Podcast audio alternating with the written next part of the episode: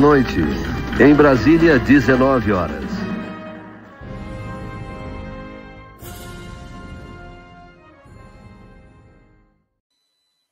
E aí, tudo bem? Boa noite! Hoje é dia 19 de junho de 2022, do quarto de volta para o meu cenário. Eu sou Rodrigo Ademi do Splash Go e de BH, Houston, que não está no Texas, está em Minas Gerais. O nosso moderador que me ajuda aqui com os comentários.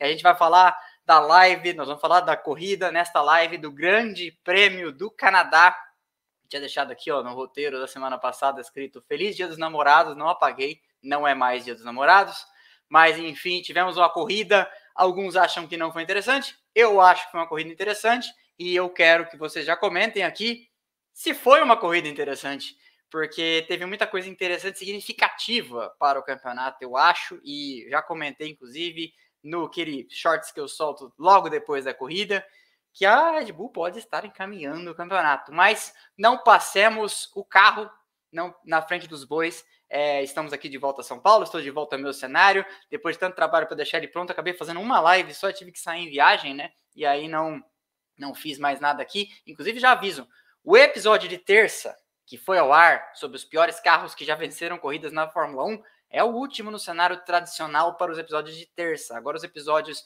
de quarta, que são as pequenas grandes histórias, vão ficar nesta parede aqui, que é a parede daqueles meus quadrinhos de Mônaco que vocês gostam, o cenário old school do Splash and Go fica para as pequenas grandes histórias e o cenário para as lives e para os episódios de terça fica aqui e para o que mais a gente vier a fazer, tem novidades a caminho aí, como gostam de dizer os Faria Limers, tem novidades no pipeline para vir, tá? Então deixa eu avisar um negócio. Hoje, no fim da live, eu vou anunciar o vencedor do Track Day, cortesia da nossa parceira Crazy for Auto, a maior organizadora de track days do Brasil. Eu já sei o nome dele, já passei para o Houston assim, antes dele dar play, ele dá play na, na vinheta. Eu anunciei, eu peguei aqui na planilha, fiz aquele sorteador online, falei para ele, ó, número tal, a gente já sabe, e tem um de vocês, então, entre nós aqui, que eu tô com a impressão de que essa câmera tá torta. Só um aqui, pronto. Entre nós, tem um vencedor de track day que vai poder andar com o carro dele no autódromo de Interlagos. Eu sempre quis fazer isso, nunca fiz. É, quem sabe um dia. E deve ser muito bacana. Já dei aquela volta no passageiro. E no dia 30 do 6, então, ele vai poder dar essa volta no autódromo durante duas horas, algumas voltas, né? Quantas ele quiser. E, e eu estarei lá. E o Houston também estará lá comigo. A gente vai lá fazer algumas coisas ao longo do dia, alguns materiais. E quem estiver lá, o vencedor se não for o vencedor, quem quiser comprar, aqui embaixo na descrição também eu deixei os links para quem quiser comprar é, os track days com a Crazy for Auto. Eles vivem é, organizando, eles não organizam só em Interlagos, tem outros em outros autódromos Brasil afora. E quem quiser pode então adquirir com eles, falar com meu amigo Santiago da Crazy for Auto, tá? Esse é um dos recados. Já vi aqui a mensagem do Major. É, ADM, beba água para não ficar sem voz e desidratado. Vamos lá. Primeiro pit stop já feito. Prosseguindo. Além dos track days, a gente tem a parceria com a Brick Hub, a maior importadora de Legos do Brasil. Eles trazem kits exclusivos, kits fora de, de que tá, tipo assim, já não tá mais em, em eu falar cartaz, né? Catálogo, etc e tal. É, eles têm um monte de kits raros, etc. Inclusive, eu tô querendo montar uma Brabham BT44 do José Carlos Patti. É, e você pode comprar os projetos online tem gente que monta, e aí tem um, um sistema lá chamado Bricklink, que eles arrumam as peças mundo afora. E eu tô querendo fazer isso, tô querendo fazer um projeto até o final do ano, montar uma Brabham do José Carlos Patti, mais ou menos desse tamanho, até o final do ano. E para você concorrer aos kits que estão aqui em cima da nossa parceira Rick Hub, que eu vou anunciar na live de Silverstone, tá desse lado aqui, ó. Na live de Silverstone, um AMG One e um W13 da Mercedes e uma Ferrari 512M, que correu aos 24 horas de Le Mans de 1971 ou 70, não tenho certeza, você também concorre lá clicando no botão Seja Membro e por R$ 7,99 você nos ajuda a levar luz à escuridão da internet, tá? E tem mais um último recado. As camisetas. Estão sabendo, né? As camisetas estão à disposição. Você consegue comprar elas por uma campanha de crowdfunding que eu coloquei no ar hoje E já tem algumas adesões, desde que eu anunciei lá no final da corrida, no, naquele videozinho curto. Já tem algumas pessoas que já adquiriram. E aí você entra lá, tem os tamanhos, tem as cores bonitinhos. Você vai lá, quero a, a marca texto M, marca texto G. Você adere lá. E aí a gente, quando completar as 200, eu mando fabricar e depois mando entregar na casa de vocês. E aí vocês vão ficar bonitões aí. E o meu compromisso já fica de que quem comprar e mandar é, uma foto assistindo corrida, seja pela TV, seja no autódromo, não precisa ser Interlagos, qualquer autódromo Brasil afora, mundo afora que tirar foto, a gente vai repostar no Instagram, tá certo? Dito isso, dados esses recados, feito aí o, o merchan, tá? Depois, quem tiver no final é, dúvidas, pode entrar lá e tem todo um QA com perguntas. Por que, que custa o que custa? Por, se as camisetas são oficiais? Claro que as camisetas são oficiais, né? Não existe um Splash and Go pirata. É, como que é a qualidade do material? Quanto tempo vai levar para ficar pronto, etc. Por que 200? Enfim, tem um QA que eu passei lá amanhã desse domingo, escrevendo para deixar tudo mastigadinho certinho, beleza? Vamos falar então do final de semana do Grande Prêmio do Canadá em Montreal. Para isso, eu vou tomar mais um gole d'água.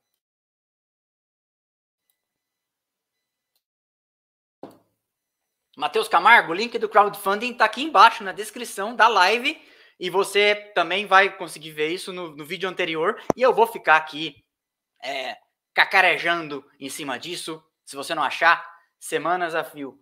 É, splash and Go pirataria seria o Splash and Stop? Exatamente. Ou seria o Stop and Go? Já pensou? Vamos lá então. É, Vamos falar do final de semana do Grande Prêmio do Canadá. Montreal, uma cidade que para e que abraça a corrida. É uma das que eles falam quatro corridas que você tem que ir na vida assistir a Fórmula 1 se puder. Melbourne, Montreal, Monza e Silverstone. Até hoje eu tive a chance de ir na de Montreal. Dez anos atrás, em 2012, com o meu irmão Gabriel, a gente foi e assistiu. É, e é um espetáculo, a corrida envolve a cidade inteira, eles aproveitam para concentrar no final de semana da corrida outras atividades é, da, da, cidade. Então é, é, sensacional, recomendo a quem puder um dia aí. É realmente um grandíssimo evento e, e, é uma pista sensacional, sempre dá boas corridas, mesmo que não tenham achado a de hoje boa, eu acho. E a última vez que Montreal viu uma chuva como a de ontem foi em 2011, que foi uma das corridas antológicas, aquela que o Button caiu lá por fundo e veio ultrapassando todo mundo, contou com a ajuda do safety car e conseguiu depois, na última volta, ultrapassar o Vettel, cometeu um erro. O Vettel, na época, era o detestado, né? Porque ele dominava, era o que só ganhava porque tinha carro, era o famoso mimimi, etc. e blá blá blá. É, na época era o Vettel, né? E teve uma vitória, então, maiúscula do Button, considerada uma das maiores vitórias do Button e uma das maiores recuperações de um piloto na história. Montreal também viu a última vitória do Nelson Piquet de Benetton, lembra? Aquela vez que o Mansell deixou o carro afogar lá no hairpin porque o motor estava em baixa rotação, não gerou carga, etc. Acho até que vale uma pequena grande história. Eu já contei sobre essa, essa história quando teve o, o episódio de Natal dos grandes presentes já dados, mas acho que vale, talvez, se vocês quiserem, uma pequena grande história sobre essa tragédia. E aquela corrida, inclusive, encerrou uma longa sequência de sete corridas que só dava Brasil vencendo corrida. Porque o Piquet ganhou as duas últimas de 90, o Senna ganhou as quatro primeiras de 91, e aí a quinta etapa daquele campeonato era em Montreal e o Piquet ganhou. Então fazia sete provas que só tocavam o hino nacional brasileiro no lugar mais alto do pódio em sequência. Que coisa, hein? Já vivemos tempos de vacas bem mais gordas na Fórmula 1 sendo brasileiros. Mas continuando então, vamos falar rapidinho do final de semana. Muita especulação sobre o destino do Oscar Piastri. Para variar, tem canal aí se precipitando. Lembra quando cravaram o Pietro Fittipaldi na Haas no começo do ano? e não aconteceu? Então, tem gente se precipitando aí, dizendo que ele assumiria um carro da Williams a partir de Silverstone. Pode acontecer? Claro que pode acontecer. Como eu costumava falar, é, pode acontecer tudo, inclusive nada. Mas boa parte das certezas dadas para esse pessoal por aí são de baseadas no fato de que o Oscar Piastri postou um story no Instagram dele com uma foto de Silverstone escrito Racing Here Soon. Corre, correrei correndo aqui em breve. Só que tem algumas coisas aí para colocar água nesse chope. Vamos lá, com calma. Primeiro de tudo que ele já estava escalado para fazer treinos livres por um carro da Alpine, não sei se no lugar do Alonso ou no lugar do Ocon, provavelmente no lugar do Alonso, em Silverstone. Então isso já estava escalado para acontecer. Além disso, como parte de um programa de formação que a Alpine Renault está dando para ele, ele já ia guiar lá também com um carro de 2021 da Alpine, ou 2020, não lembro, mas ele já ia guiar lá com um carro de anos anteriores da Alpine, também como parte desse programa dele de amadurecimento como jovem piloto. Portanto, esse story dele é muito pouco para concluir que ele já assinou e que ele vai assumir o lugar do Latifi na Williams. É muito pouco. Porque também tem um obstáculo muito grande para ser superado, que é, sim, o Tomar Zafnauer, que antigamente era team principal da Aston Martin e agora é da Alpine, disse que eles estão empenhados em colocar ele em algum carro no ano que vem. Mas isso sozinho também não faz verão. O Nicolas Latifi é filho de um cara que tem muita grana. Você já leu na asa traseira da Williams, escrito Sofina? Então, aquela empresa pertence ao pai do Latifi, é uma empresa de alimentos, se eu não me engano, gigantesca que traz uma baita grana para a Williams. E a Williams nem atinge o teto de gastos. Então, a Williams precisa desse dinheiro. A Williams não está jogando dinheiro fora. Então, é, muita calma nessa hora, nessa precipitação, é, porque às vezes não é porque um boato faz sentido que ele é verdade, né? Vamos com calma. A Fórmula 1 é um mundo cheio de sutilezas, né? Então, é, eu acho prudente dizer esse tipo de coisa. Eu poderia ter feito a mesma coisa durante a semana, estava viajando, podia ter feito um, um, um caça-cliques aqui, falado disso, etc e tal, mas a verdade é que a gente não sabe, porque pode ser que, ele, que, que por exemplo, para desatar esse nó, o Alonso vá para Aston Martin no lugar do Vettel, a gente não sabe. Né? Ah, inclusive porque um outro dominó caiu nessa semana, nesse final de semana, com a confirmação que embora, embora eu esteja achando essa confirmação muito estranha, porque não saiu nem o breaking lá da, da Fórmula 1 nem nada, pelo menos até a última vez que eu vi hoje, à tarde não tinha saído, confirmando o Gasly por mais um ano, 2023, na AlphaTauri. Ele que era cotado para talvez assumir uma vaga na McLaren, se, por exemplo, ele não fosse assumir uma vaga na Williams, ou se ele não fosse assumir uma vaga na Aston Martin, ou se ele não fosse assumir uma vaga até na Alpine, embora essas sejam umas que eu menos confiava, porque sabemos ele tem uma desavença séria com o Ocon e ninguém faria a loucura de colocar eles debaixo do mesmo teto. Então, tem muita coisa em movimento aí e não é porque uma teoria para em pé que ela faz sentido. E aliás, não é porque uma teoria para em pé e faz sentido que ela é verdade, né? Então, vamos com calma. É, muita coisa, muita água tem para passar por baixo da, da ponte, tá certo? É, outra coisa importante de comentar sobre essa semana é a medida da FIA, que eu já fiz um vídeozinho curto a respeito, para tentar moderar os efeitos do porpoising. Eu expliquei rapidamente, porque eu estava fora de São Paulo, lá, é, mas o que, que, está acontecendo? A maior reta, o maior trecho de alta da Fórmula 1 era o Baku, na semana passada, 2,2 km de pé no fundo, e um circuito de rua que nunca tem a superfície regular de um asfalto, e lá os carros estavam quicando para além do que, do que todo mundo já tinha visto, porque o porpoising já vem acontecendo desde a pré-temporada, e aí as grandezas que se atingiu lá tinham deixado vários pilotos reclamando. É, não pode falar do Hamilton, né? Então vamos falar de outros pilotos. Vamos falar que o Gasly reclamou, vamos falar que o Ricardo reclamou, vamos falar que o Alonso, que tem até o selo extra top macheza autorizado de falar, reclamou. Vários pilotos reclamaram e o Russell, por exemplo, foi um deles que falou: a FIA vai ter que fazer alguma coisa, a respeito dessa situação, porque isso vai comprometer a saúde dos pilotos no longo prazo e nós temos que mensurar, medir isso de alguma forma. Muito se discutiu, a Red Bull estava até se vacinando, com medo de que fizessem uma medida que aí provavelmente favoreceria sim é, as outras e prejudicaria ela, que era compulsoriamente aumentar a altura mínima dos carros. Por quê? Porque existe uma solução clara para resolver o problema do porpoising que compromete performance. Aumentar a altura do carro. A Mercedes fez isso e perdeu performance. Então, a Mercedes queria fazer alguma coisa que não comprometesse a performance enquanto ela não conseguisse resolver a geração de porpoising que o carro dela tem, como o da Ferrari tem. Então, tava, a, a, a Red Bull estava no final de semana tentando se vacinar disso em Baku e andando já com o carro mais alto para conseguir medir e talvez se vacinar disso se viesse uma canetada de uma hora para outra da FIA. O que, que a FIA fez? E eu até esqueci de falar que eu gosto e eu acho boa a medida da FIA ela vai instalar esses sensores, ela vai medir a frequência da, da oscilação e a, a força G para cima e para baixo, que isso pode, que isso está gerando, vai estabelecer um limite. E é dali para frente, quem infringir esse limite vai ser desclassificado. Ponto final. Ah, mas aí o que, que as equipes vão fazer? Aí é um problema das equipes. Se o carro da Red Bull não faz nessa grandeza, ponto para a Red Bull. Se o carro da Ferrari faz, problema da Ferrari, a Ferrari vai ter que fazer algo a resolver, algo a equacionar. E a primeira solução de curto prazo é aumentar a altura do carro. Ah, mas vai perder performance. É isso ou ser desclassificado. Melhor chegar em décimo do que não chegar. Melhor do que ser desclassificado. Não, é, eu esqueci de dizer que eu concordo que eu acho isso muito bom. E aí vem aquele churume imenso me acusando de estar tá chorando porque a Mercedes está mal, porque o Hamilton aquilo era. Eu vou ser bem rápido, porque várias pessoas têm me dito isso. Pô, oh, não dá atenção para esses caras. Não, não. O protofascismo de tentar desqualificar alguém que está aqui fazendo isso porque gosta, porque eu não estou na folha de pagamentos da Mercedes, eu não sou do fã-clube do Hamilton nem nada, eu gosto de Fórmula 1 desde os meus 5, 6 anos de idade e vou continuar falando disso, acostumem-se, pelos próximos 50, então eu vou ser a próxima geração de caras que daqui a 50 anos vai estar, nossa, mas ele tá gagá falando disso, serei eu. Então, como eu pretendo continuar aqui pelos próximos 50, deixa eu avisar um negócio, é mais fácil vocês largarem esse osso do que eu, ok? Então, continuemos.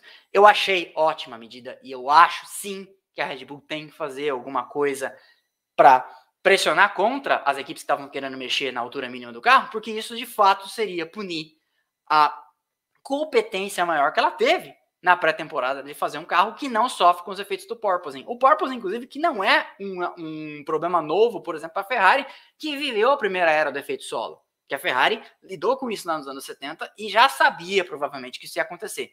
Então, foi, eu acho que agiu bem a FIA, não puniu a competência, mas, de qualquer forma, tá aí a situação e aparentemente nesse final de semana, por ser um circuito que não é um circuito permanente, porque Montreal é um parque, mas tem, uma, tem pista, tem asfalto que é feito para carros de corrida, parece que as quicadas foram menores. E nem parece que a, a, Mercedes perdeu até aqui tanta performance assim. Nem a Ferrari. Apesar de, mas aí não dá pra gente saber porque tava chovendo, apesar de a Ferrari não ter disputado a pole como costuma, como vem costumando disputar, né? Essa é a verdade. Nos treinos livres, o que, a gente viu? Primeira sessão, sol entre nuvens escuras em volta, muito vento, que fazia sentido com o cenário que a gente viu na quinta, eu até postei a foto aqui, uma chuva torrencial, uma monção que caiu lá em Montreal e ventos de acima de 40 km por hora, etc. Pista imunda, parecia uma estrada vicinal nas primeiras voltas e Montreal tradicionalmente é uma pista, como eu falei, que as equipes trazem kits específicos mais por teto de gastos, por limitação do uso de túnel de vento e também por toda essa dificuldade de entender essa nova proposta aerodinâmica das, das equipes, é, do, do, do regulamento, eles deixaram para o quê? Para uma pista que todo mundo tem mais dados, que é Silverstone, porque a Fórmula 1, lembre-se, não passava por lá de 2020 nem 2021. A última vez que a Fórmula 1 correu em Montreal foi aquela vez, aquela discussão sobre a punição que foi aplicada ao Vettel, quando ele estava na Ferrari ainda, que ele foi lá e catou a plaquinha do segundo, colocou no lugar do primeiro e a primeira no lugar do segundo, lembra disso? Então, faz bastante tempo. Essa tinha sido a última vez que a Fórmula 1 tinha passado pelo Canadá.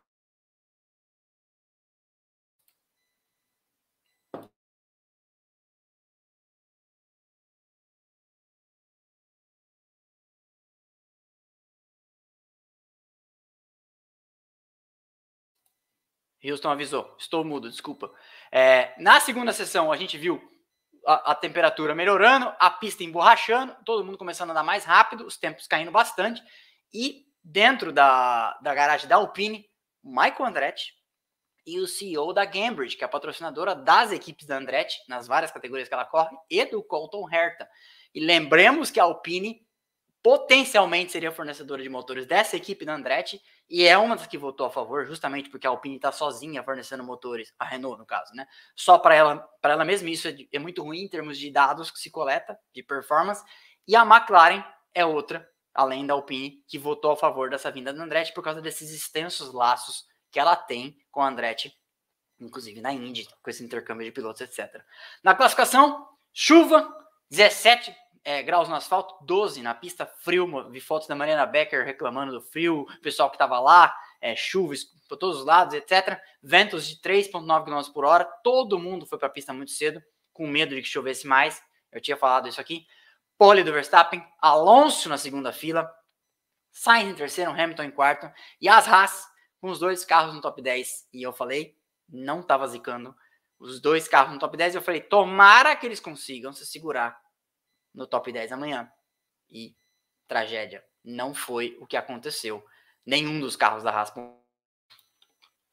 Na corrida, sol, 18 graus. Houston, se tiver superchat, estiver acumulando, se quiser ir soltando algum aqui que, que tenha pertinência, a gente vai falando, tá? Temos um novo membro, cadê ele?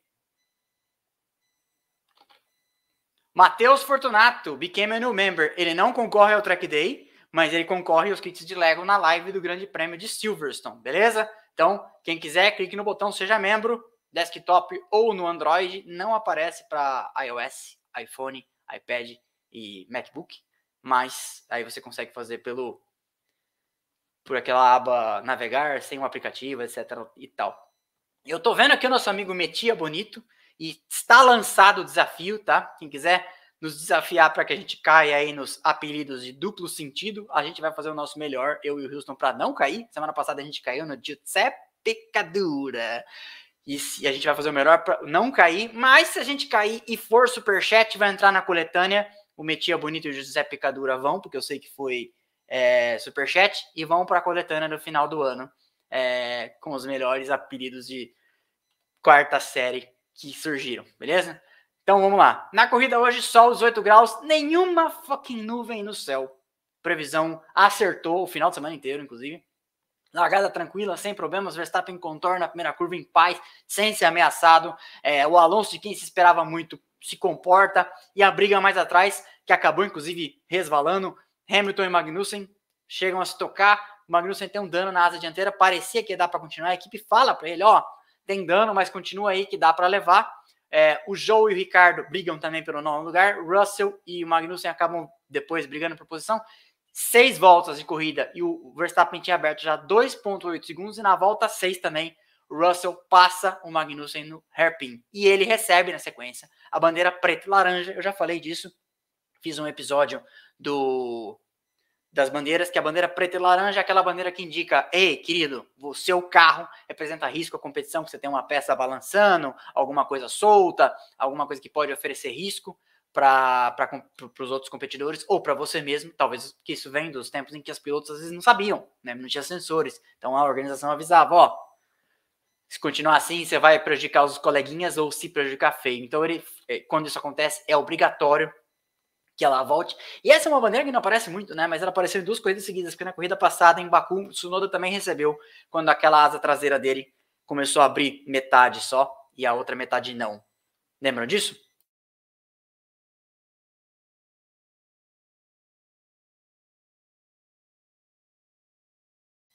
Continuando.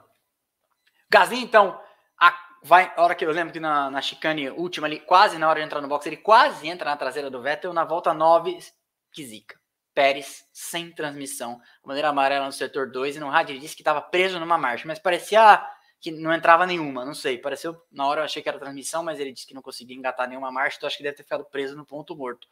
Safety car virtual, bem na frente da arquibancada que eu sentei em 2012. Eu sentei naquela arquibancada que é logo na frente de uma pontezinha. A gente sentou ali em 2012. É, vários carros pararam. Verstappen, Hamilton, Tsunoda, Vettel, Gasly, Latifi e Magnussen. É, só, que, né, só que esses, alguns já tinham parado antes.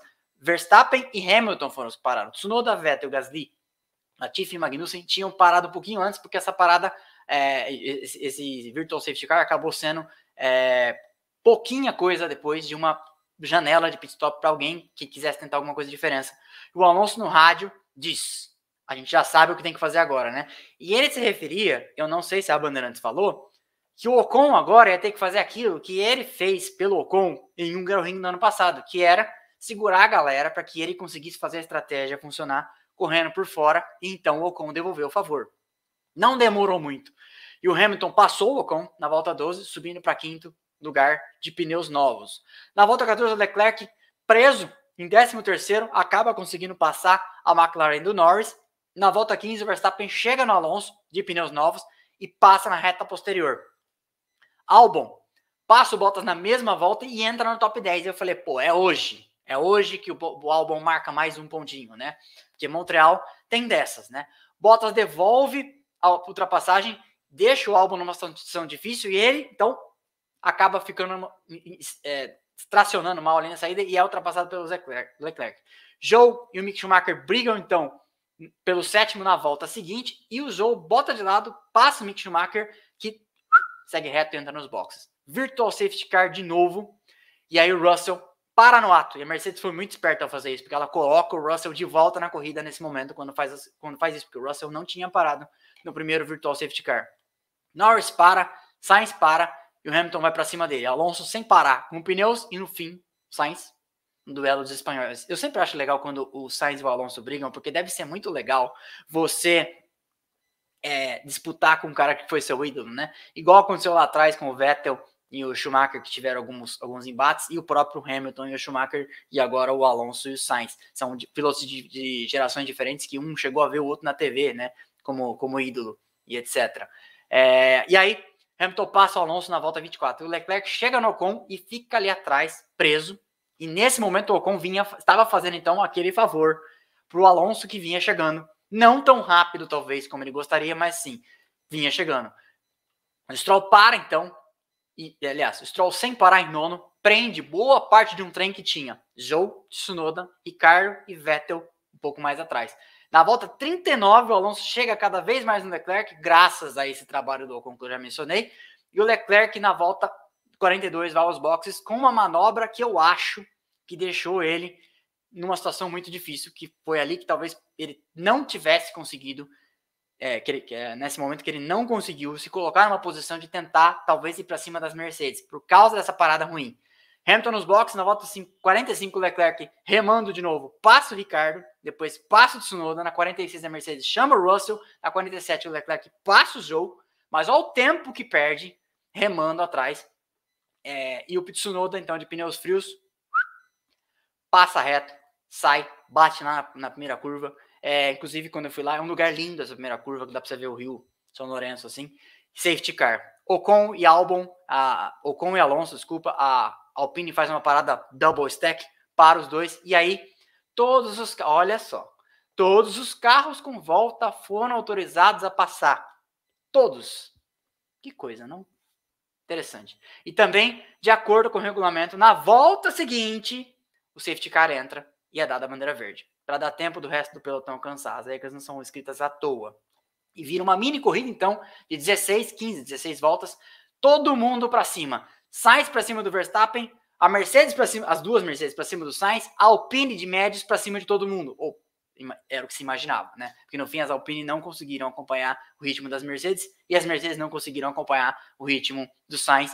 E o Sainz foi o único que esboçou alguma coisa para cima do Verstappen, mas a bem da verdade não aconteceu, né? Essa disputa a gente ficou querendo que acontecesse para a corrida ser boa, mas no fim não aconteceu. A Ferrari não tem velocidade em reta suficiente para ameaçar a Red Bull. É, isso não vem acontecendo em nenhum momento até aqui.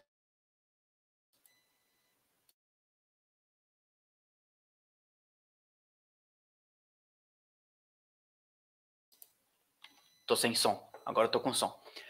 E aí, Verstappen nessa briga de gato e rato com, com o Sainz, em momento algum teve, acho que na penúltima volta, ele deu uma chegada firme no hairpin, mas por chegar muito firme, saiu de traseira, perdeu ali a tração, e aí não, não foi o único momento que talvez alguma coisa pudesse ter acontecido, mas ele mesmo, como dizem os ingleses, outbraked himself, ou seja, ele, ele sub, subbrecou ele mesmo, vamos dizer assim, e no fim, então, uma vitória com a autoridade do Verstappen, é, fruto da sua guiada e do carro que a Red Bull lhe deu. A Ferrari não esteve à altura em momento algum e ele não cometeu erros, guiou muito bem.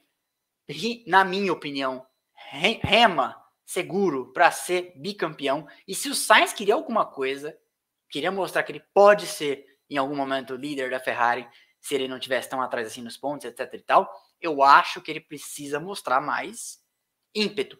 Mas, se você for pensar que ele já não cometeu nenhuma besteira grosseira tá até que bom os azares que ele vinha tendo até aqui, né? Mas no fim, então, Hamilton Cruz em terceiro, Russell em quarto, Leclerc, Ocon, Alonso, Bottas, Joe e Stroll, Stroll. Olha só a Alpine pontuando com os dois carros. Olha só a Alfa Romeo pontuando com os dois carros. E o Stroll ainda salva um pontinho correndo lá na casa dele. É, Houston, você pode pôr aí a, o restante da, da ordem de classificação da, da corrida?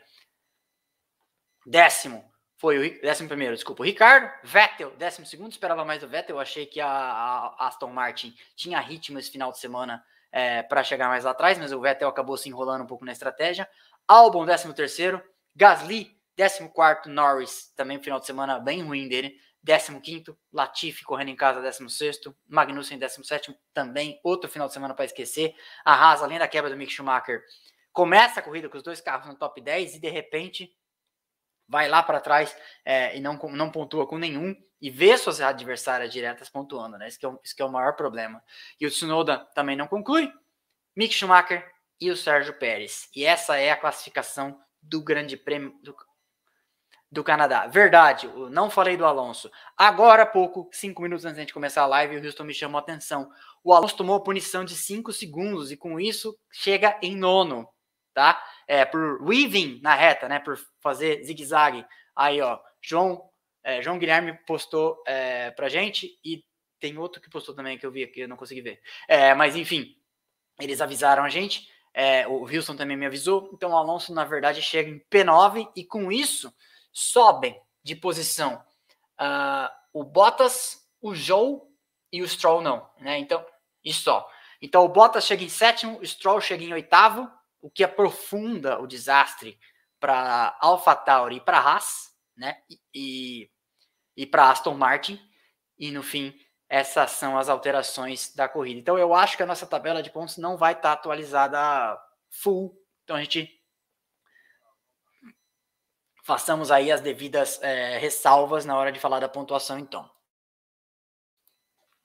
O campeonato de pilotos ficou, então, com Verstappen tem 175 pontos, Pérez 129, olha só é, que interessante. O maior adversário do campeonato agora para o Verstappen é seu companheiro de equipe, e ele já, desse cara, né, vamos pôr arredondar, 130 a 145 são quase 175 são 45 pontos, quase duas vitórias de distância, né? Então é, a situação vai se encaminhando muito na direção do Verstappen com esse campeonato. O Leclerc tem 126 pontos. É, você vê como ah, algumas corridas atrás as coisas estavam bem mais favoráveis para a Ferrari e a, a, continuar desse jeito, e eu acho que continuará desse jeito. Não consigo ver a Ferrari tendo esse ímpeto todo para reagir de forma a contra-golpear a Red Bull desse jeito, mas enfim, são eles que, que cuidam disso, né? E aí, Russell tem 111, eu repito que o Russell vem fazendo um campeonato incrível e que ele segue se credenciando cada vez mais para ser o cara que vai liderar a Mercedes no futuro, quando a Mercedes já não puder mais contar com o Hamilton. O Sainz é o quinto com 102 pontos, o Hamilton é o sexto com 77. O Bottas é aqui, aquela briga dele para ser o melhor do resto. O Bottas é o sétimo com 50, bem pequenininho, 50 pontos. O não, o Norris é o sétimo com 50. Isso, Bottas tem 44. Ironicamente, o número do Hamilton. O Ocon é o nono com 39. O Alonso é o décimo com 22. E aí, ontem, vocês viram, né? Eu postei nos stories. Eu tomei pedrada, porque eu falei. É, porque alguém estava revoltado que eu tinha falado que o Alonso estava tomando um passeio do Ocon. E segue tomando um passeio do Ocon, tanto que hoje chegou atrás e largou em segundo, né? Então, é, Menas, como já diria o poeta. O Gasly é o 11 com 16 pontos, zerado hoje. O Magnussen é o 12 com 15, isso já faz anos que o Magnussen está com esses 15 pontos. O Ricardo também tem 15, o Vettel tem 13, o Tsunoda também há um tempo sem marcar pontos tem 11. O Joe marcou aqui hoje é, na verdade, ele tá marcando que ele tem três, mas na verdade ele tem mais um, né? É, porque ele foi oitavo, não é isso? Oitavo marca quatro pontos. Na verdade, então o que tem cinco pontos. É, o Albon tem três, porque esse não, não marcou nada hoje. Mick Schumacher zerado, Huckenberg zerado. E eu, igual aconteceu com o Mazepin ano passado, o que eu acho incrível é que o Latifi está atrás de um cara que não tá correndo porque o Latifi tem uma posição de a melhor posição de chegada do Latifi é pior que a única chegada do Huckenberg. Então, ou a não ser que ele faça algo melhor, ele vai continuar ali em 21 primeiro no campeonato de 20. Red Bull, ó, ó José Pecadura aí, ó. Novo membro, eu vi, hein? Esse não vale mais, ele não vai aparecer duas vezes na, na coletânea no final do ano, hein? Bem-vindo, Giuseppe! Mata aí. Manuel. Deixa eu ver se tem pegadinha. Manuel Ani. Não, não tem pegadinha. Manuel Ani, bem-vindo, novo membro. Vamos lá, Campeonato de Construtores, então. Olha só o embrulho de Natal que a Red Bull vai preparando. 304 pontos contra 228 da Ferrari. Mercedes tem 188 também. Tá tranquilo aqui, ó. Daqui a pouco a Mercedes já consegue, se não se salvar, se não fizer nada milagroso em Silverstone, já consegue virar a chave do carro para 2023, desculpa, é porque esse ano já foi pro vinagre, né? A não ser que ela esteja pensando assim, ah, né, de repente eu consigo tomar o vice da Ferrari, que a Ferrari, né, vem lhe fazendo um grande desfavor, vem fazendo a ela mesma um grande desfavor, né? McLaren aqui na briga, melhor do resto, no top 4. Porque ano o terceiro lugar vai ser vai estar tá isolado. 65 pontos, Alpine. Aí aqui open to discussion aqui, né? Porque acho que o Alonso vai perder uns pontinhos aqui. 61, mas enfim, não vai mudar nada de como tá próxima essa briga aqui, McLaren e Alpine. E acho que é uma briga próxima mesmo. E hoje a, a McLaren sofreu um grande revés, porque a Alpine, mesmo com o Alonso perdendo essas posições e chegando em nono, marca um excelente resultado pontuando com os dois carros, e a McLaren não pontuou com nenhum, né? O que é péssimo. E a Alfa Romeo hoje marca pontos com os dois carros e pode começar a sonhar, se tiver mais finais de semana assim, se o jogo continuar nessa pegada, pode começar a sonhar em se habilitar com a turma ali do quarto e quinto e se distanciar da turma do sétimo e oitavo, ela que está em sexta com 47 pontos, porque ela deu um bom salto hoje. A Alpha Tauri zerou hoje 27, a Aston Martin hoje marcou é, esses 16 mesmo, porque mesmo com a punição do Alonso, o Stroll continua sendo décimo. 16 pontos e segue nessa briga com a Haas. Olha só, é, a Haas acaba perdendo, o, ela tinha uma posição, ela estava empatada com a Aston Martin na semana passada e já não é mais, agora já está em penúltimo é, com esses 15, mas veja, olha o prognóstico de ontem à noite, compara o dia à noite com hoje, como o Gunter Steiner deve ter pagado a janta para todo mundo da equipe e hoje ele não vai pagar a janta para ninguém, porque olha a tristeza que foi esse final de semana para eles, que poderiam ter pontuado com pelo menos um, vai, mas não pontuaram nenhum dos dois carros. Então, vem Aston Martin abrir ali uma vantagemzinha que é alcançável, mas quando você pontua pouco, um ponto é, é muita coisa, né? E a Williams, com seus três pontos, provavelmente vai ficar aí para o final. Vamos ler as perguntas, vamos ler os superchats e repito, repito, para aderir à campanha de crowdfunding nas camisetas, aqui embaixo o link está na descrição. Se eu não me esqueci de colocar. E tem mais uma coisa, hein? 532 likes, 1.930 pessoas assistindo. Então, se eu fosse vocês, eu não coloquei o link da campanha na descrição. Eu sou muito mané. Deveria ter colocado. Vou colocar. Você manda um superchat aí, Houston? José Etienne, 10 reais. Max está se tornando o novo GOAT, Greatest of All Time. Falta muito para isso. Falta muito para isso. Dentro desse grid ainda tem Vettel, tem Alonso, tem Hamilton na frente dele. É, o cara ganhou um campeonato, começar a falar que ele é o Greatest of All Time é, é forçar a barra. É um excelente piloto, tem todos os atributos para ser um top 10 da história um dia, mas para entrar no top 10, eu acho até que se você for fazer o top 10 por critério de campeonatos, para entrar no top 10, tem que ter pelo menos dois campeonatos, eu acho. Né? Então, começa a discussão se ele ganhar esse ano. Prosseguindo. VMO, VMO, 5 reais. Você acha que os carros da Fórmula 2 de hoje, que valem a Fórmula 1 em desempenho e tamanho de 30 anos atrás, ou de alguma outra época? Vixe, não sei. Precisaria, precisaria pensar numa pista em que os carros de hoje correm, de Fórmula 2 correram e comparar, se os traçados forem os mesmos ainda, numa pista em que os carros de Fórmula 1 de 30 anos atrás correram. Trabalho para os universitários, mas se tiver, vou pensar de cabeça, uma pista que não mudou nos últimos 30 anos, Mônaco, talvez, daria para comparar. É, se bem que Mônaco teve umas mudancinhas, né? Uh, que mais? Imola mudou, né? algumas nem estavam no calendário. Uh, Montreal não corre, Fórmula 2. Então, talvez Mônaco, talvez Mônaco não corre em Interlagos, é, Spa, Monza.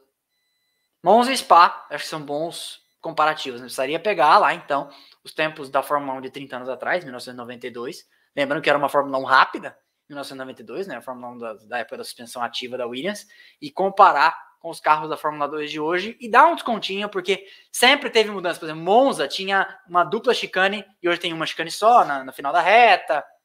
As curvas de lésimo 30 anos atrás eram mais rápidas. Mas dá para ter um norte. Mas se eu acho, não sei. Eu, não acho nada. Eu, aqui, a, o canal de achismo não é aqui. Aqui é um canal de normalmente dados. Manda a próxima. Agora todos os nomes eu leio com cuidado. José Pio Cota Júnior. Boa transmissão. Obrigado, José Pio Cota Júnior. Benedite. Você não acha que já dá para dizer que o Vespa é lendário? É, ele é um excelente piloto, ele pode vir a ser lendário, é, mas hoje, tendo ganhado um campeonato, consegue imaginar daqui 30 anos alguém contando uma coisa assim? É, ah, no meu. É, tipo, lendário é o Senna que todo mundo acha que, que eu não gosto dele, lendário é o Senna, que correu aquela corrida antológica no Brasil, Interlagos 91, terminou com uma marcha só. É, e outras tantas, né? Mônaco 92, Donington Park 93, uma série de outras coisas. É, eu acho cedo para chamar o Verstappen de lendário. Não é nada contra, só precisa andar, né? Precisa andar mais. Tem pouco tempo ainda. Serjota, Acho que são dólares canadenses, isso, hein? Vários pilotos reclamaram da falta de gripe na traseira. Qual seria o motivo mais provável? Uh, na verdade, o que, que acontece? É, algumas coisas. O asfalto de Montreal não é muito usado. Isso é uma coisa. A baixa velocidade, a tração é sempre prejudicada, porque eu, outro dia eu falei isso numa live que eu participei, acho que no Ressaca Fórmula 1. É, e é o seguinte: carro de Fórmula 1 devagar ele é talvez pior que o nosso carro de rua em aderência. Se você puser os mesmos pneus. Porque claro que ele tem mais aderência absoluta, porque ele tem pneus maiores e melhores. Mas o carro de Fórmula 1 não gera downforce nenhum devagar. Então a tração é sempre difícil. Piorado pelo fato de que nosso carro de rua tem 80 cavalos, quando muito 110, 130, e o carro de Fórmula 1 tem quase mil. E você transferir essa potência toda para o carro, para o asfalto, né, com uma pista que não, que não é muito usada, com pneus que nem todo mundo entendeu ainda, eu acho que passa o entendimento do carro, asfalto, é, a filosofia do efeito solo, que inclusive mexeu na suspensão, as equipes inclusive não entenderam ainda é, 100% da suspensão, porque inclusive sofreu mudança, né? Então eu acho que passa por uma série de coisas aí, ó. Aqui aparece para mim 991 pessoas assistindo, 628 likes. Deixem o like. Manda a próxima, Houston. Lembrando que a partir da hora que eu acabei de dar o roteiro, que eu já acabei o roteiro, a live dura enquanto tiver perguntas. Você tem que, para me manter falando aqui, mandem superchat, mandem boas perguntas que a gente vai respondendo. Juliano Vink, parece ser um, um nickname à prova de qualquer fraude. Mick levaria, deveria levar um ramo bento dentro do carro? Sim, o Zika. Porque a classificação de ontem e a corrida de hoje mostra que ele tem velocidade. Mas que zica, hein? 1.015 pessoas assistindo, hein? Ótimo. José Etienne. Não sejam cornos, deixem o like. Não sejam cornos, deixem o like. Next, Houston. Adilson Neves. Os próximos 50 anos com comentários pertinentes e empachiquismo como de praxe. Por esse motivo me tornei membro. Se tiver prêmio, melhor ainda. É isso aí. Muito obrigado, Adilson Neves. 1029 pessoas assistindo. Juliano Vink voltou. Mick está sendo. Mick está sendo a espreitada pelos pontos, como foi o Russell no ano passado. Acho que o Mick vem aos pontos esse ano. Eu acho que o Mick Schumacher faz pontos esse ano e eu torço para que o Mick Schumacher faça pontos nesse ano. Eu acho importante, porque eu acho que, como dizem os ingleses, the, the clock's ticking, né? O relógio está fazendo tic-tac para ele. Se ele não, não se aprumar, a Haas pode arrumar alguém que pague mais do que os descontos que a Ferrari dá para eles nos motores. Sara Meirelles, became a new member. Bem-vinda, Sara Meirelles. Se gosta de Lego, opa, esse lado aqui, ó. se gosta de Lego, vai concorrer aos Legos.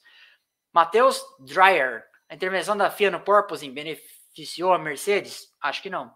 A Mercedes continua no mesmo lugar que ela estava e não acho que foi isso. Acho que, na verdade, a FIA agiu de uma certa forma até para calar a boca da Mercedes. Resolveu o problema e deixou a Mercedes com uma bela de uma, de uma encrenca na mão, eu ia falar outra coisa, para resolver, porque agora, se tiver mais porpoising do que os sensores vão permitir, vai ser desclassificado. Então ela vai ter que resolver isso. E ela tem duas semanas para resolver isso, porque Silverstone tá logo aí.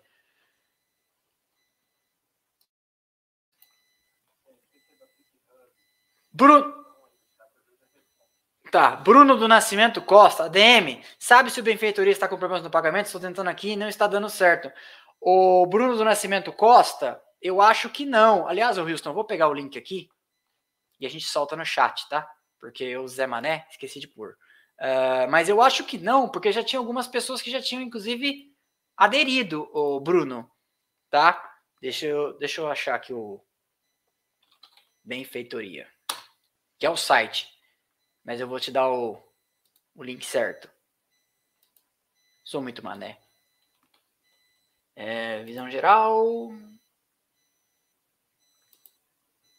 Acompanhamento. Copiar link. Onde eu mando esse link para você, Houston? Posso pôr no, no roteiro?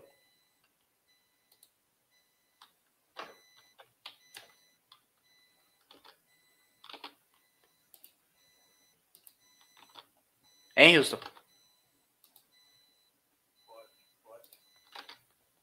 Tá, vou pôr aqui no roteiro, você pega. Aqui. Ele vai soltar no chat para vocês o link para vocês aderirem às campanhas, porque o Zé Mané do ADM esqueceu de colocar na descrição do vídeo. Mas ó, é benfeitoria.com barra projeto barra camiseta splash and go.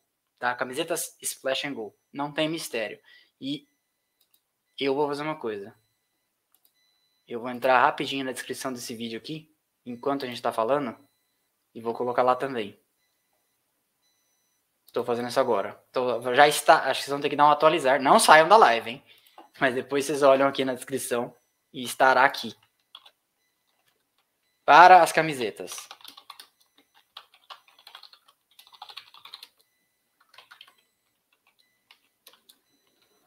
Pronto, resolvido. Salvar. Continuemos. Mais perguntas, Houston?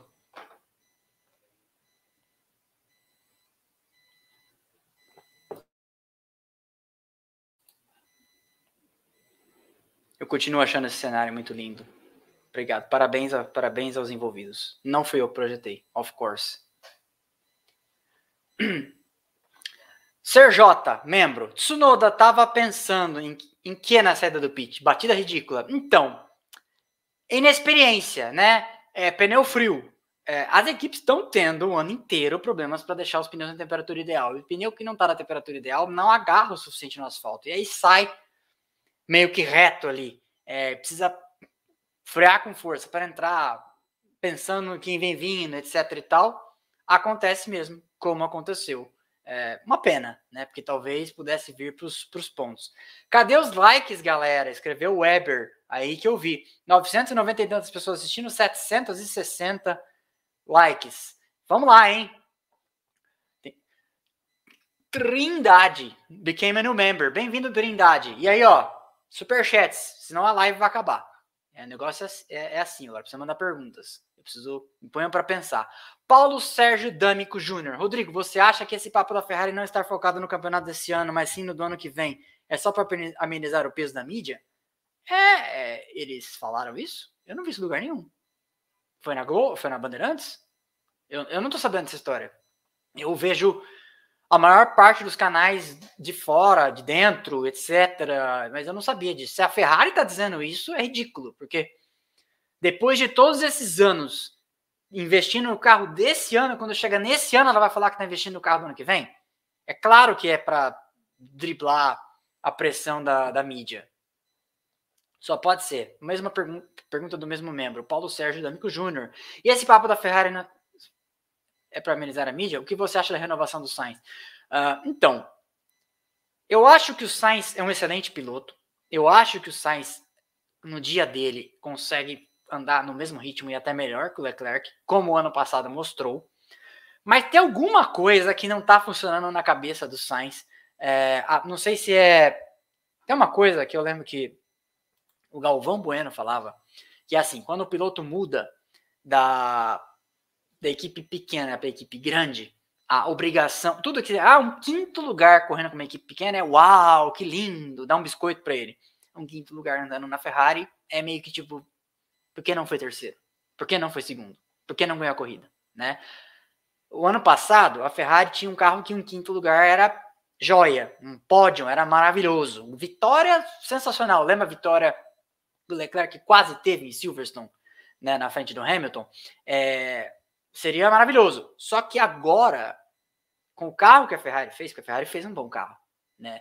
Os resultados estão aí e mostram isso.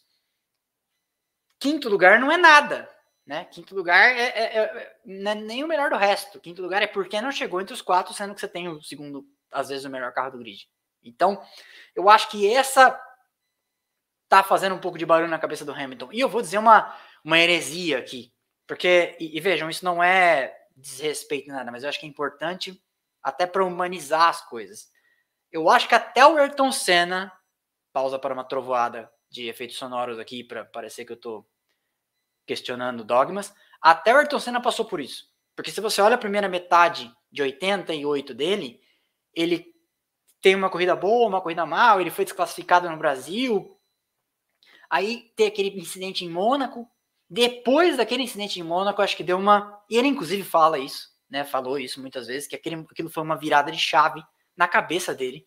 Que ele entendeu é, que, mesmo que ele conseguisse, como ele estava fazendo, tentar colocar uma volta em cima do, do Prost que ele estava fazendo em Mônaco, é, a, se ele não pulasse miudinho, o outro cara do outro lado da garagem era muito bom. Então, para ganhar daquele cara, ele ia ter que fazer acima do que ele vinha fazendo.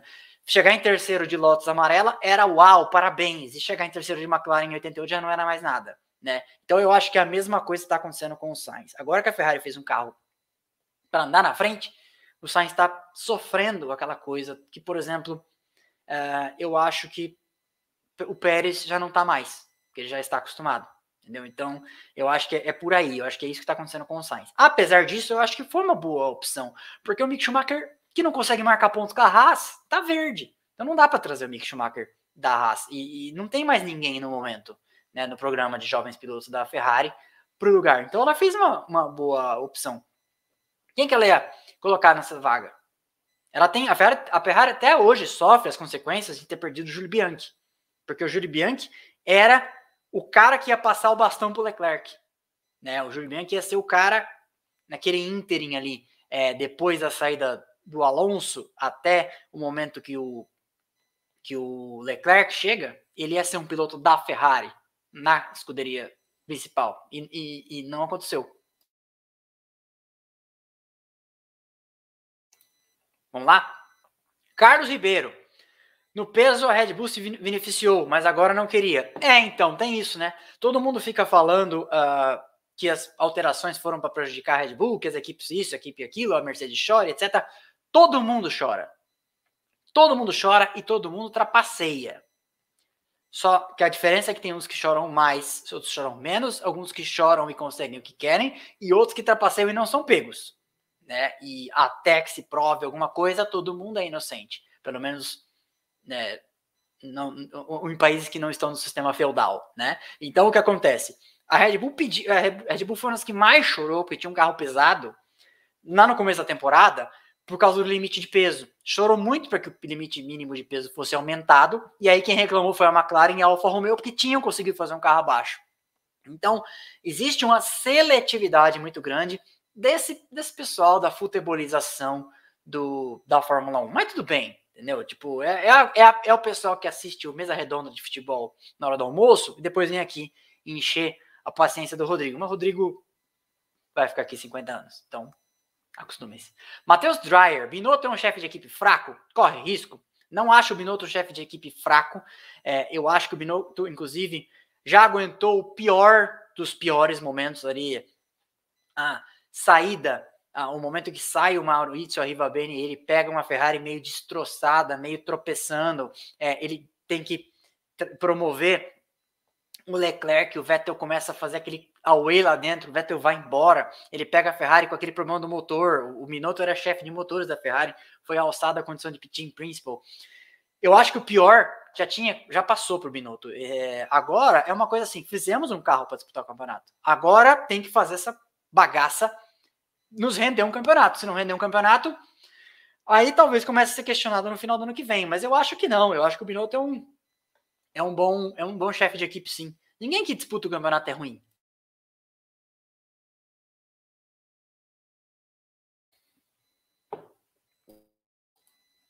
Rodrigo, tome água. Tomei. Manuel Ani, dois reais. Mandou? Não mandou nada? Hamilton finalmente entendeu o carro? É, Hamilton finalmente entendeu o carro? Luiz Renato Oliveira. Uh, acho que não. Acho que hoje, se compara essa corrida com a corrida passada, foi parecido. Né? Andou ali no, na condição do carro e dessa vez ele estava numa situação que o, o, ele teve uma boa chamada estratégica, ele com a Mercedes, naquele safety car virtual parar junto com o Verstappen parou, ele parou também. Isso foi bom, a estratégia funcionou. E o Russell fez uma coisa que poderia ter dado muito certo na, na, é, ontem na classificação, de vir com pneus, é, pneus macios secos, e que não deu certo, mas poderia ter dado.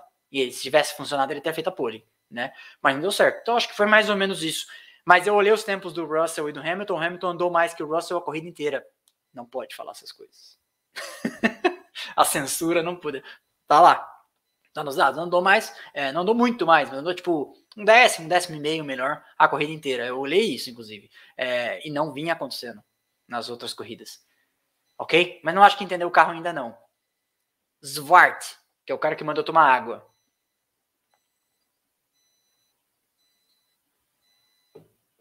Manda a próxima, Houston. Paulo Sérgio dando. Oi? Paulo Sérgio Adâmico Júnior, visto numa página francesa, Matia falava sobre o desempenho e a solução de problemas a longo prazo após Azerbaijão. Entendi, entendi. É, citou a fonte, respeito. Mas eu acho que é lorota, que é para tentar driblar a pressão dentro da Ferrari. Porque você sabe, né? É, o John Barnard conta que quando. E o Steve Nichols também. Eu acho que isso foi mais o Steve Nichols.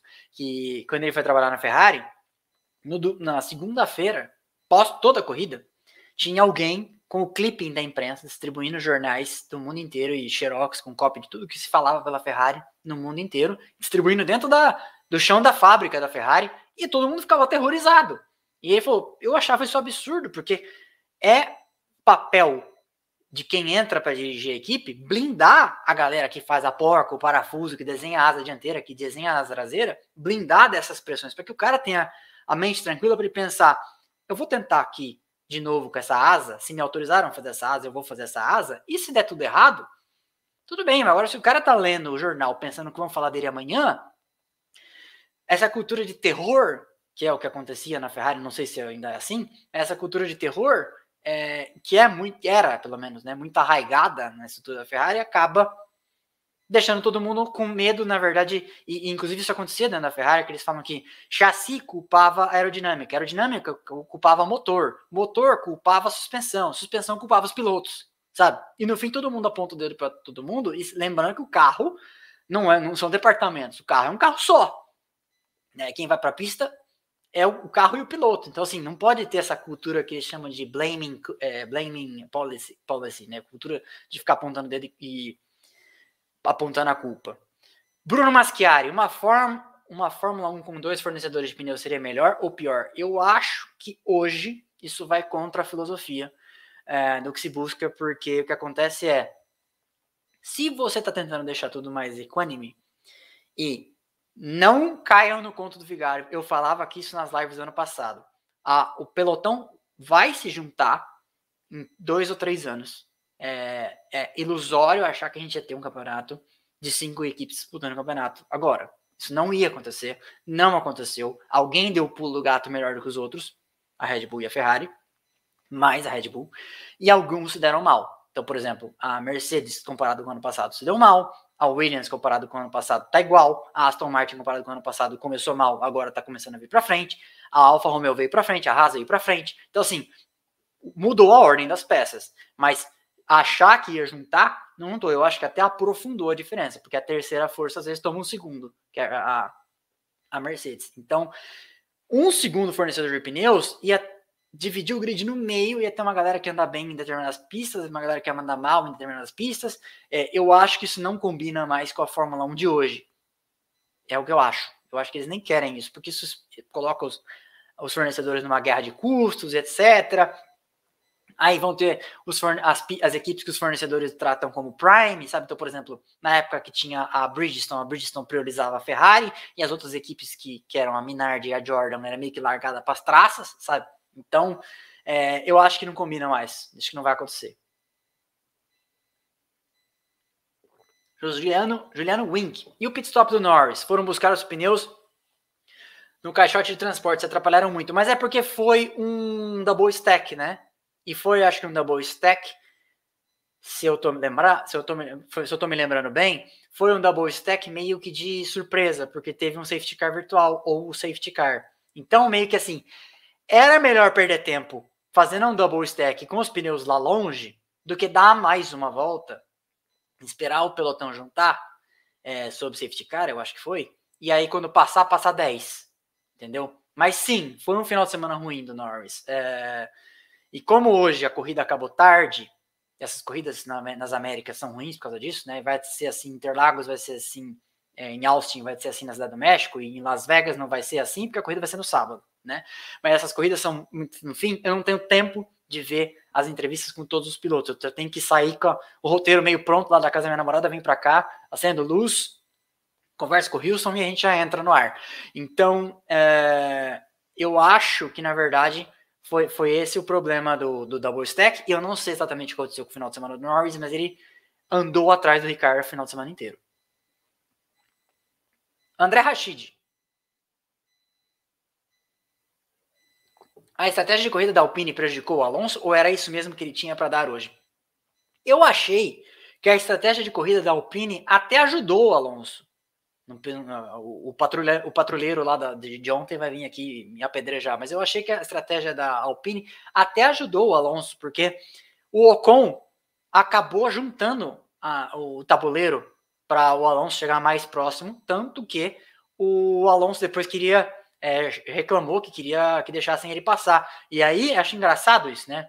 Porque se fosse o Hamilton é, falando para inverter as posições, iam chamar de chorão. Não tem ninguém chamando o Alonso de chorão e de mimimi hoje, né? hoje nas redes sociais. Né? Engraçado isso, como alguns pilotos têm licença para reclamar e outros não. É, mas enfim, eu acho que a estratégia da Alpine, então, respondendo a sua pergunta, até ajudou. Não acho que prejudicou, não.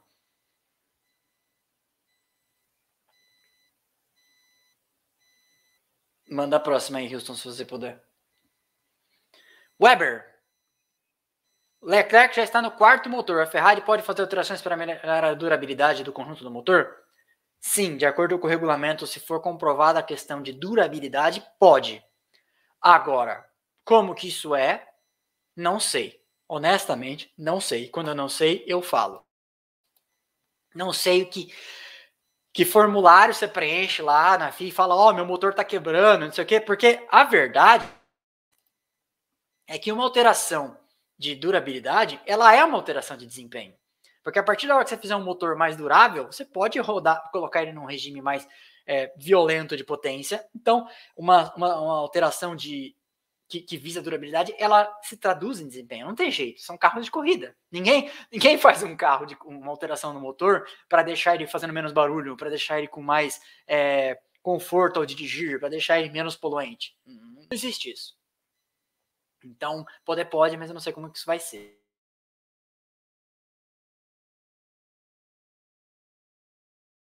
Rodrigo, como a FIA consegue controlar o gasto das equipes para não bater o teto orçamentário? Maravilhosa a sua pergunta. A resposta é não sei. É, eu conversei outro dia com é, algumas pessoas lá da, da, da, da, imprensa da Inglaterra, perguntei isso, não me responderam ainda, e assim que eu tiver uma resposta convincente, é, eu, te, eu te darei. O fato é que eu, como brasileiro, acostumado com o cipoal de coisas que você faz para ter uma empresa no Brasil, etc., fico pensando o seguinte: se eu sou a Red Bull, se eu sou a Ferrari, se eu sou a Mercedes, equipes essas que têm mais dinheiro do que o teto orçamentário, por que, que eu não abro uma subsidiária na Tailândia e falo que ele é meu fornecedor? e falo que ele é meu patrocinador, e falo que ele me faz os motores num preço mais barato do que de fato faz. Como que a FIA vai fiscalizar isso? Né? É, de alguma forma, parece que está funcionando, porque de alguma forma você vê que equipes como a Mercedes, como a Ferrari, como a Red Bull estão tendo que se adequar. É, foram feitas demissões, a Red Bull, a, a Ferrari, inclusive, passou gente para a Haas, para tipo, não mandar todo mundo embora. Então, é, tem, alguma coisa está acontecendo, porque o ritmo de atualizações é menor. Então, de alguma forma, está funcionando. Eu não sei como que faz, não sei como que faz, mas estão fazendo, tá? Essa é a, essa é a verdade. Uh, manda a próxima, Houston. Essa é o quê? Ah, tá, tranquilo. Felipe Caldas. Rodrigo, por que o Sainz não colocou o pneu macio no final se só faltavam 20 voltas? Porque eu acho que a degradação do pneu era maior do que, a, do que a, o intervalo de 20 voltas. Eu acho que macio não aguentaria 20 voltas na, naquele asfalto, naquela temperatura. Lembramos que as equipes fazem simulações é, na sexta, justamente para entender o que eles chamam de DEG, que é degradation em inglês, para entender se o pneu aguenta, né? E talvez não aguentasse ou talvez aguentasse, mas daria. Uh, Marcos Tadeu diz aqui, simples, gente, auditoria contábil. É, meu cara, mas a auditoria contábil consegue mentir, né? Falando sobre a última pergunta. Então, eu acho que o intervalo era muito grande até o final da corrida para que o pneu macio desse desempenho consistente até o fim. Pela vez ele tivesse um baita desempenho em 12 voltas, passasse o Verstappen e começasse a se arrastar antes do final. Tá? Então, eu acho que é por isso. É, que a Ferrari não colocou ele então com pneus macios, porque lembremos que corridas são corridas, não, não é super trunfo, né? 20 voltas no final, uhul, pneu macio, vai lá e ganha. Tem que aguentar, né? E eles têm os dados, então eu acho que era essa a situação. Renato Adriano dos Santos Barcelos, acabou o primeiro copo d'água, é o segundo copo d'água aqui. Em Silverstone, a Red Bull leva vantagem em relação à Ferrari ou será bem parelho? Eu acho eu acho que a Ferrari. Deixa eu pensar. Eu acho que a Red Bull tem, leva uma baita vantagem, porque é um carro excelente em aerodinâmica. A Ferrari vai muito bem em viradas de esquina e curvas de baixa, tração em curvas de baixa. A Ferrari é um, a McLaren, desculpa, McLaren. A Red Bull é um carro muito bom em curvas de alta, como é o da Mercedes, é, e é um carro muito bom em reta. Então eu acho que se a Ferrari não se aprumar, a Red Bull vai dar um baile neles. E acho, inclusive, também que Silverstone pode ser o teste definitivo para entender se o carro da Mercedes ainda tem alguma salvação para esse ano. É, e eles também estão pensando nisso, porque parece que eles vão trazer peças novas. Então eu acho que Silverstone vai dizer como vai ser a segunda metade da temporada. Se vai ser um passeio da Red Bull para cima da Ferrari, é, porque tem outras pistas assim, né? Tem Spa, tem Monza, tem Interlagos, tem Austin, né? São pistas com, com, características que favorecem a Red Bull, sempre favoreceram a Red Bull. Interlagos, por exemplo, sempre foi uma pista da Red Bull, mesmo no auge da época do domínio da Mercedes, sempre foi uma pista da Red Bull, né? E acho que é isso. Acho que não vai ser bem parelho, não. Eu acho que é, posso estar errado, claro. A Ferrari pode fazer alguma coisa até lá, mas eu acho que vai ser bem uma pista da Red Bull. Manuel Ani mandou pergunta vazia?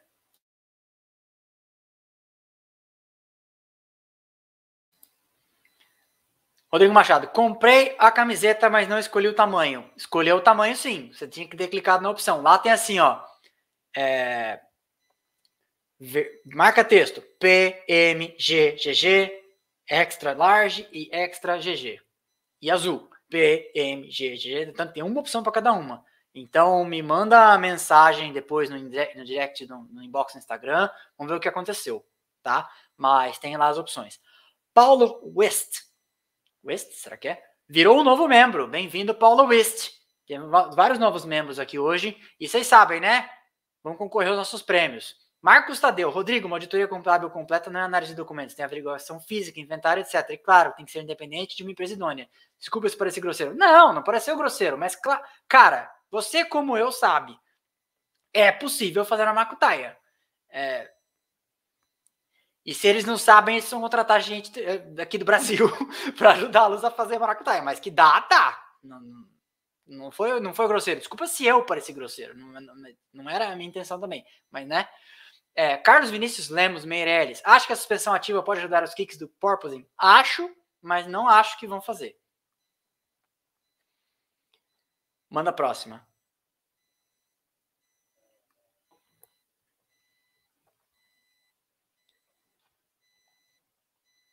Uh, Bruno Maschiari, Flávio Gomes, peraí, Flávio Gomes mandou o livro para sortear. Sim, eu, eu, eu tomei uma cerveja com o Flávio Gomes semana passada é, e ele mandou é, um livro para sortear e eu vou sortear. É, vamos ver quando a gente sorteia. Não é, dá para sortear. Não dá, se tivesse aqui, eu sorteava agora entre os que estão online. É, mas vamos sortear na live pós Silverstone, beleza? Quando que é? Aqui que é a próxima corrida? Fórmula 1 Calendar. Vamos ver aqui. Ah, eu tenho no meu celular. Fórmula 1 Calendar. Tá salvo aqui. É, Silverstone é na outra semana, dia 3. Dia 10, Osterreiching, é na Áustria. Na live do Grande Prêmio da, da Áustria, a gente sorteia o livro dele, O Boto do Reno, tá? É, se ele estiver assistindo, Flávio Gomes, sortearemos o seu excelente livro é, na live do Grande Prêmio da Áustria, beleza? É, olha lá, o CMS. Camisa comprada. Comprou qual, o CMS? Ricardo Bock, novo membro. É, eu depois eu, eu, lembro que eu fiz uma enquete no Instagram e três quartos das pessoas preferiam a azulzinha e um quarto preferia a verde, limão, e a marca, ou marca texto. Mas enfim, vamos ver. Fala para ele falar depois aqui qual que o CMS, falar qual que ele comprou. Igor JS, acredito que a FIA não vai permitir a suspensão ativa, até porque a Mercedes possui a melhor suspensão ativa do mundo atualmente, conhecida como Magic Body Control. uma, uma história interessante sobre isso. Vocês sabiam que a Williams, a Williams, até hoje não conta os detalhes técnicos e as características da sua suspensão ativa, daquela de 92, 93, porque ela julga que em algum momento isso pode ser útil como vantagem competitiva caso a suspensão ativa volte à Fórmula 1. Então, se tem alguém que está torcendo para isso, é, ou supostamente está iludido, achando que vai pegar todo mundo de calça curta, é a Williams, né? Porque às vezes ela acha que tem um grande trunfo, vem a Mercedes, vem a Ferrari, vem a Red Bull e faz um negócio muito melhor. Inclusive porque quem trabalhava lá era o Adrian Newey e hoje o Adrian Newey está na Red Bull, né? Então, e outra, Paddy Lowe, que foi um dos caras que concebeu a suspensão ativa, passou pela Mercedes e ficou um bom tempo na Mercedes. Então, assim, conhecimento nesse tempo todo já vazou. Manda a próxima, Houston, se houver.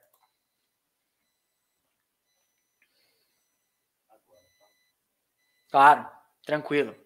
A camiseta azul ficou show, disse aqui o seguidor assinante Jimari Kenpachi Vieira. Não sei se eu falei certo o nome dele.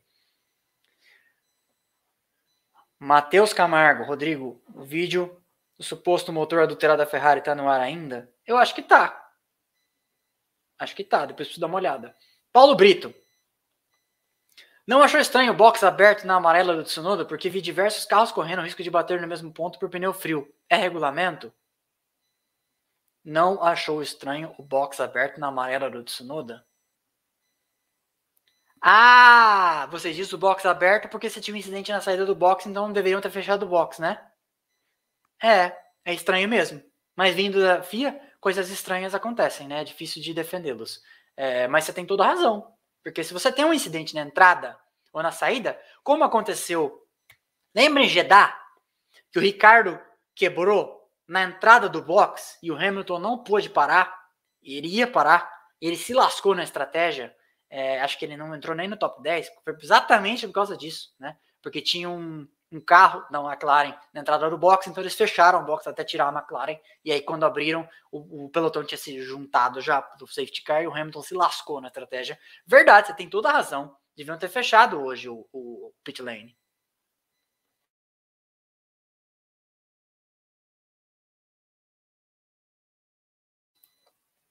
Acabou? A garganta tá perto de acabar. Vamos então. É, você fala no meu ouvido aqui, eu já esqueci o nome do, do seguidor. Beleza. O assinante do Splash and Go que ganhou um track day para o dia 30 de junho para andar com seu carro no Autódromo de Interlagos, atendidas as condições da Crazy for Auto, nossa parceira, é o assinante. É, fala de novo.